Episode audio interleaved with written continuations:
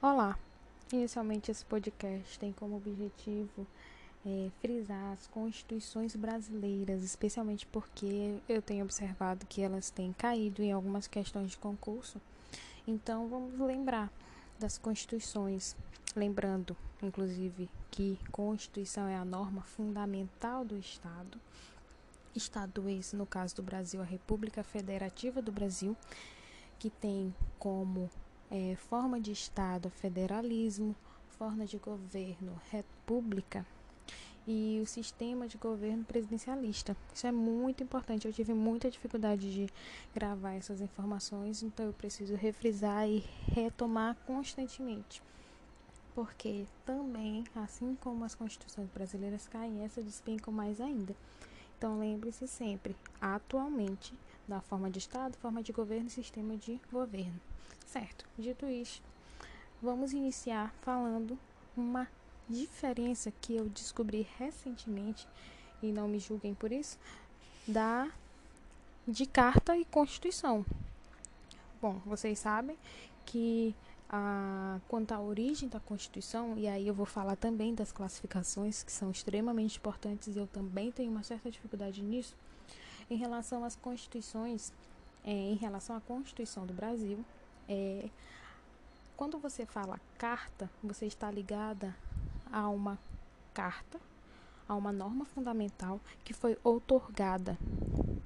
Em contrapartida, quando você fala Constituição, houve a promulgação. É, eu achei bem interessante isso, porque eu, de fato, sinceramente falando, não sabia.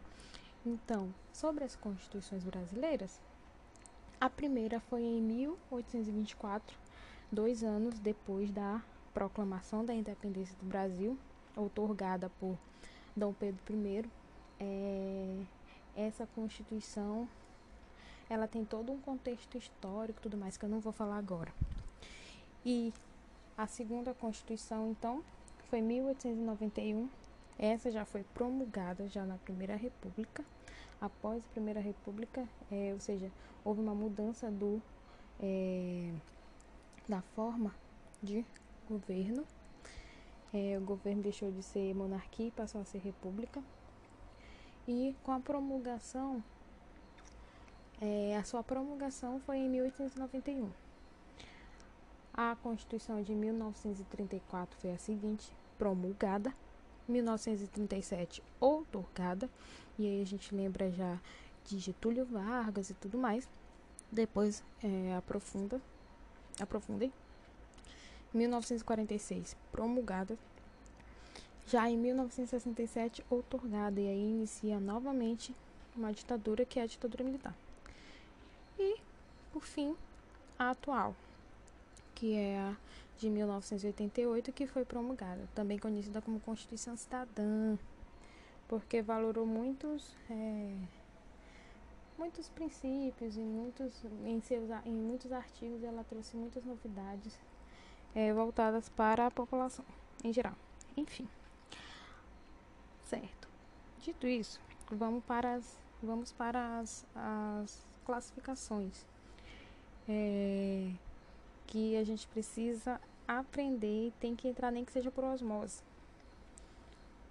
Então, eu já falei uma delas, que foi que é quanto à origem porque para falar das constituições, da, da diferença entre constituição e carta, eu precisava falar da origem. E a origem, ela pode ser dividida em outorgada, pactuada, cesarista e promulgada. Inclusive, ontem eu respondi uma questão sobre a questão da Constituição cesarista, que nela há é, que nela há uma vontade popular ainda que seja apenas para ratificar, para confirmar a vontade do detentor de poder, né? Mas ela é tem uma participação popular, então eu já eu vi uma questão que pegava um pouco nisso, né? Utilizava como pegadinha. Enfim, então outorgada, promulgada, cesarista e pactuada.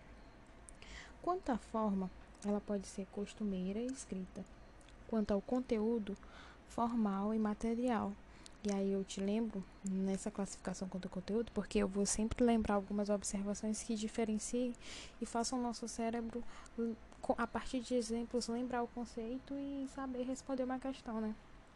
Então, quanto ao conteúdo, no caso da Constituição brasileira, ela é formal, porque o que importa é a forma, é o modo de como ela foi é, implementada, como ela foi e é, quanto especialmente ao ao processo de formação, processo de formação dela. E certo. Além dessas, temos quanto à extensão, se ela é analítica ou sintética. No caso da Constituição Federal, ela é analítica. A gente pode observar a partir dos 250 extensos artigos que ela possui, mais o ADCT com 114 até agora. Isso estamos em 2020. Então, ela é bem prolixa. Em relação ao modo de elaboração, elas são dogmáticas, dogmáticas ou históricas. Em relação à alterabilidade, e essa parte também cai muito em concurso, que é as classificações elas se subdividem, né, em relação à alterabilidade em rígidas, flexíveis e semi-rígidas. No caso da brasileira, ela é rígida porque a norma fundamental ela tem um processo de alteração diferente das normas infraconstitucionais. Então, ela é um pouco mais difícil de mudar. É... Certo? Tem-se também quanto à sistemática, que pode ser variada ou legal, e reduzida ou codificada ou unitária. Também quanto à dogmática, ela pode ser eclética ou ortodoxa. E alguns outros que eu não coloquei no meu, no meu, no meu mapa mental, mas eu vou citar aqui no podcast, que é em relação à realidade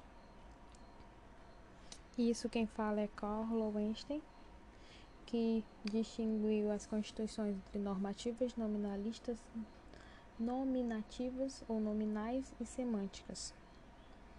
É, e elas têm como objetivo identificar a correspondência entre a realidade política do Estado e o texto constitucional. Ou seja, se o que está ali ele está sendo observado na se o que está na norma fundamental ele está sendo observado ou não na no meio social na realidade política do estado ao qual ele faz referência. Então Pinto Ferreira vai falar que as constituições normativas são, são aquelas em que o processo do poder está de tal forma disciplinado que as relações políticas e os agentes do poder subordinam-se às determinações de seu conteúdo e do seu controle procedimental. As constituições nominalistas contêm disposições de limitação e controle de dominação política sem ressonância na sistemática de processo real de poder, e com insuficiente concretização de constitucional.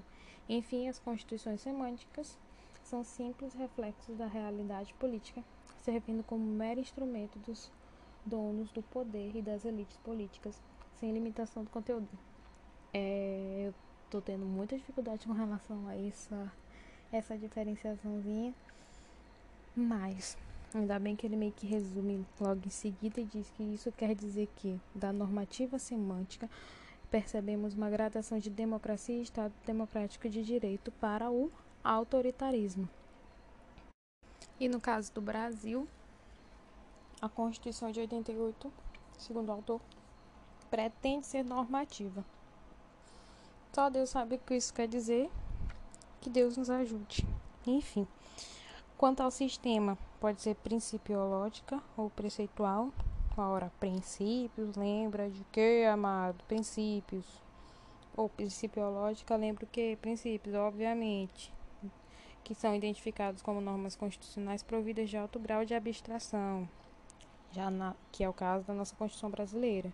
Já a classificação preceitual vai valorizar o que? As regras. Quanto à função também, pode ser provisória ou definitiva.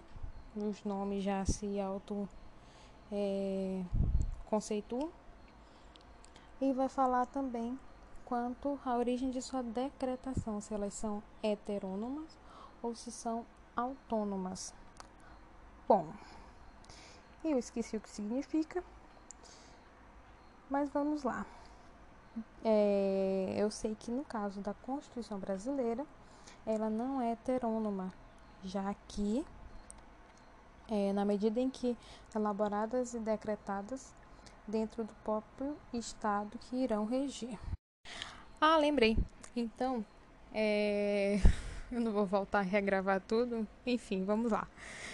Então, quanto à origem da decretação, ou seja, elas são heterônomas quando envolvem, pelo que eu entendi, né, quando envolvem é, estados, outros estados ou organizações internacionais heterônomas e são autônomas, opa, autônomas isso, ou autoconstituições quando elas são elaboradas pelo próprio estado.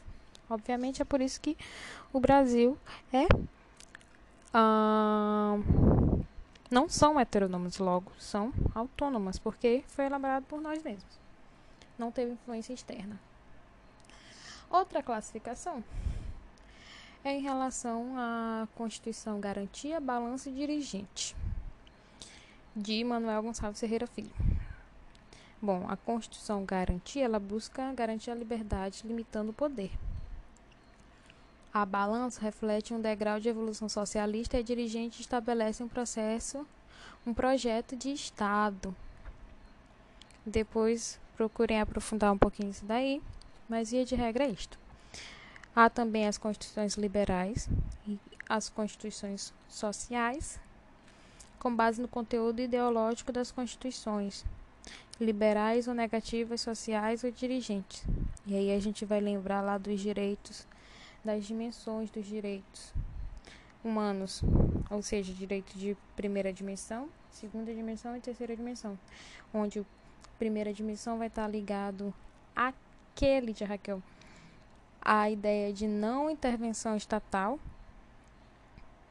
ou seja, Constituição negativa, o Estado, a gente dá tchau pro Estado, não venha para cá, tchau, não venha para cá Estado, porque aqui você não pode intervir. De segunda geração já está ligado, de segunda dimensão já está ligado aos direitos sociais. É, igualdade substancial, não apenas aquela igualdade formal. É, e aí traz consigo a questão da equidade e tudo mais. E, por fim, a, não menos importante, de terceira geração, que aqui não cabe, já que é, as constituições liberais ou negativas elas estão ligadas a ausência do Estado, e as sociais e dirigentes a implementação dos direitos sociais, buscando sempre o Estado de bem comum. E há também as constituições. Certo. Mais uma classificação é de Raul Machado Horta em relação às constituições expansivas em que ele vai falar que a expansividade da Constituição de 88 em relação aos temas novos da ampliação conferida aos temas permanentes, como no caso os direitos e garantias fundamentais, pode ser aferida em três planos distintos: conteúdo anatômico e estrutural da Constituição. No caso da Constituição, ela é dividida em nove títulos: preâmbulo e ADCT.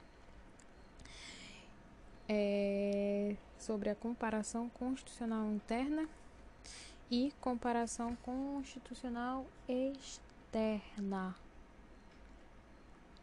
Então, sobre as classificações, é isto. Espero que a gente saiba responder no concurso público. Ah, finalizando então com a Constituição Federal Brasileira. Então, valendo-se de todos os critérios classificatórios anteriormente expostos, que eu já falei para vocês e para mim mesmo, e a seguir esquematizados, podemos dizer que a Constituição Brasileira de 88 singulariza-se por ser promulgada, escrita, analítica, formal, dogmática, rígida, reduzida, eclética, pretende ser normativa, principiológica, definitiva, autônoma, garantia, dirigente, social, e expansiva. Dois beijos para vocês. Olá, hoje eu vou falar sobre um pouquinho sobre direito constitucional, como vocês já sabem, né? Obviamente, mas em especial a nossa Constituição Federal, ou seja, a gente já vai começar a fazer a leitura dos de parte dos 250 artigos da parte dogmática da nossa Constituição. E hoje vamos iniciar com o título primeiro, que fala sobre os princípios fundamentais do artigo 1 ao artigo 4 Mas antes de fazer isso, eu preciso muito te lembrar, eu preciso me lembrar, lembrar esta pessoa aqui que vos fala, que a Constituição ela tem uma estrutura. Qual é a estrutura dessa Constituição? A Constituição ela se divide em três partes preâmbulo, parte dogmática e ADCT. Ato das disposições constitucionais transitórias. Então, é, vale frisar, portanto, que o preâmbulo, que eu vou já ler para vocês, que também é muito importante, já que ele é cobrado na, nas questões de concurso e, infelizmente ou felizmente, né, a gente precisa decorar o que está escrito ali naquele preâmbulo, naquele trechinho inicial, porque geralmente cai o que está literalmente escrito. Não tem muito o que interpretar. Até porque esse preâmbulo ele não tem uma relevância jurídica.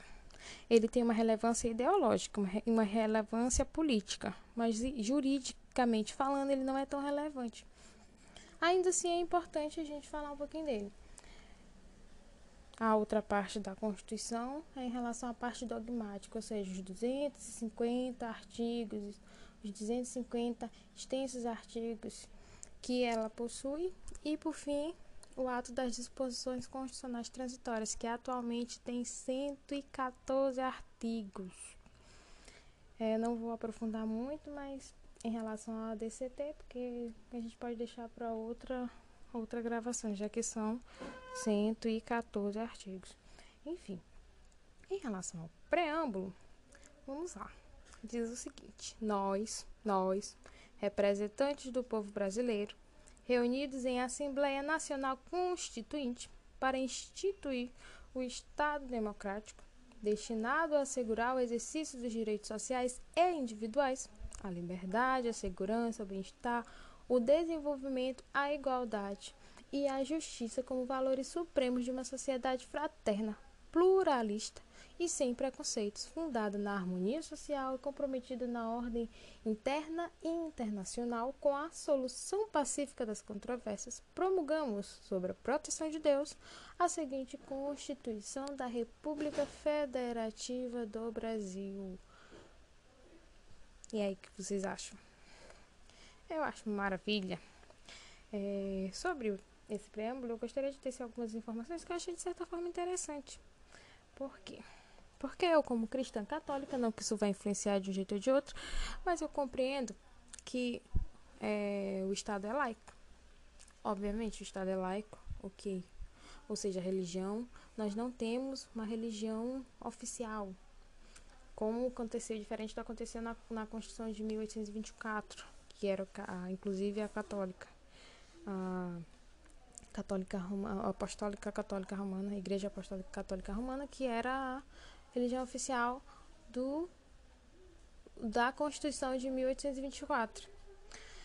Enfim, o fato é que é, o fato de observar o excerto da palavrinha Deus ali no preâmbulo não faz com que o Estado perca a, a a laicidade. E eu achei muito interessante quando um dos autores que eu li fez a observação que laicidade não se confunde com laicismo. Laicidade significa neutralidade religiosa por parte do Estado. Laicismo é, é referente a uma atitude de intolerância, de hostilidade estatal em relação às religiões. Então, o fato de ter Deus não faz com que o Estado perca a laicidade. Até porque, como muitos autores é, têm observado, Estado laico não significa um Estado ateu, beleza? É, e é isso. Sobre o preâmbulo. Eu queria falar algumas coisinhas mais, mas não é tão relevante assim. Bom, agora vamos para o título primeiro da nossa Constituição Cidadã, que fala dos princípios fundamentais. O artigo 1 e, antes de iniciar isso, eu preciso frisar para vocês que cai muito sobre isso. Toda a toda vez que eu faço, que eu vou resolver questão, eu observo um pouco dos fundamentos. Então, vamos lembrar, Lídia, você precisa lembrar, Lídia Raquel Almeida de Abreu, que é, quais são os fundamentos, quais são os princípios, e você precisa, os objetivos, e você precisa memorizar também, tem pra onde correr. O que ajuda muito na memorização é resolver questão. Então vamos lá. O artigo 1 é o, diz o seguinte: artigo 1 a República Federativa do Brasil, formada pela união indissolúvel dos estados e municípios e do Distrito Federal, constitui-se em Estado democrático de direito e tem como fundamentos Primeiro, inciso primeiro, a soberania. Inciso segundo, a cidadania. Inciso terceiro, a dignidade da pessoa humana. Inciso quarto, os valores sociais do trabalho e da, iniciativa, e da livre iniciativa. Inciso quinto, o pluralismo político. Parágrafo único. Todo poder emana do povo, que o exerce por meio de representantes eleitos ou diretamente nos termos desta Constituição. E aí, quando ele fala diretamente, a gente lembra de quê? Referendo, plebiscito, iniciativa popular. Então, é, esse artigo primeiro ele despenca em prova. E ele vai falar o que? O nome oficial do Estado, que é a República Federativa do Brasil, Lídia Raquel. A formação indissolúvel dos estados e municípios de DF, a, e fala também da questão de ser um Estado democrático de direito. E esse Estado democrático de direito, ele tem como fundamento a soberania, soberania, a cidadania, cidadania, a dignidade da pessoa humana, que é o princípio basilar, inclusive, de, ou seja, essencial, principal, base de todos os direitos fundamentais, de todos os princípios melhor falando, não direitos fundamentais também, mas especialmente os princípios, os princípios é, humanos, os princípios da Constituição, eles usam muito, muito como base o fundamento da dignidade da pessoa humana. E além disso, os valores sociais do trabalho, da livre iniciativa e o pluralismo político. É, pluralismo esse que a gente inclusive falou em relação às outras constituições, que teve a mudança e tudo mais, questão histórica. É, isso aí ajuda a gente a lembrar, né? Por isso que eu tô falando. Beleza. Artigo 2 gente. Artigo 2 diz o quê? São poderes da União, independentes e harmônicos entre si, o legislativo, o executivo e o judiciário. Ou seja, aquela questão voltada para a teoria de Montesquieu. Quem não conhece Montesquieu? Vai falar da, da, da importância do legislativo, executivo e judiciário trabalharem harmonicamente, trabalharem juntos. E aí me faz lembrar quem? Lá na primeira Constituição, o poder moderador. Que não cabe mais e que, inclusive, ele meio que é, foi comparado com uma das últimas constituições lá e tudo mais. Depois tu pesquisa daí. Eu achei bem interessante, porque de uma forma ou de outra, a questão histórica ela sempre está ligada à questão à questão constitucional, não tem para onde correr. Enfim, artigo 3 constitui objetivos fundamentais da República Federativa do Brasil. E aí você tem que ter inteligência de saber diferenciar nas questões os fundamentos e os objetivos fundamentais, que são diferentes. Muita questão utiliza objetivo, faz a confusão entre objetivo e fundamento e só para lascar com a gente. Então, quais são os objetivos fundamentais? Está lá no inciso 1 do artigo 3 Construir uma sociedade livre, justa e solidária. 2. Garantir o desenvolvimento nacional.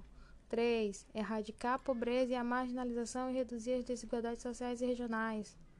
Quarto, e quarto, promover o bem de todos, sem preconceito de origem, raça, sexo, cor, idade e quaisquer outras formas de discriminação. Como que vai gravar isso aí? Uma das dicas que eu vi é observar o verbo. Está no infinitivo, como vocês podem observar. Construir uma sociedade e já lá no fundamento diz o que? Ah, qual é o fundamento? A soberania. Só que eu já vi questão colocando no infinitivo quando possível, né? Ou então transformando, é, subjetivando as palavras do, dos objetivos fundamentais. Então tem que tomar muito cuidado com isso. Não tem outro jeito, tem que gravar. Ou seja, vou repetir mais uma vez, porque eu funciono na repetição. Sinto muito pra ti se tu não funciona. Se isso não funciona pra ti, mas pra mim sim. Então vamos lá. Artigo 3 até porque esse áudio é pra mim. Artigo 3 primeiro. Construir uma sociedade livre, justa e solidária. Livre, justa e solidária. 2. Garantir o desenvolvimento nacional. Garantir o desenvolvimento nacional. 3. Erradicar a pobreza, a marginalização e reduzir as desigualdades sociais e regionais. E quarto, promover o bem de todos sem preconceitos de origem, raça, sexo, cor, idade e qualquer outras formas de discriminação. Beleza? E aí a gente vai para o quarto e último artigo desse título primeiro que fala a República Federativa do Brasil rege-se na, rege nas suas relações internacionais pelos seguintes princípios e aí a gente vai voltar mais uma vez que tem que saber diferenciar o que são fundamentos, o que são objetivos fundamentais e o que são princípios. E aí quais são os princípios do nosso Estado?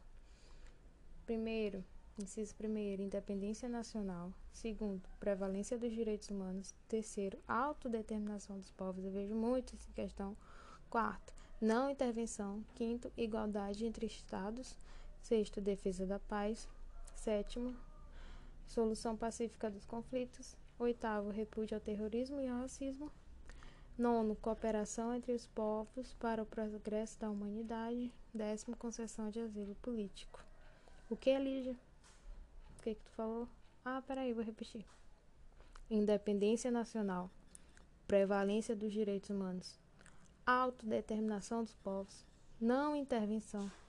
Igualdade entre os estados defesa da paz, solução pacífica dos conflitos, repúdio ao terrorismo e ao racismo, cooperação entre os povos para o progresso da humanidade, concessão de asilo político. São muitos.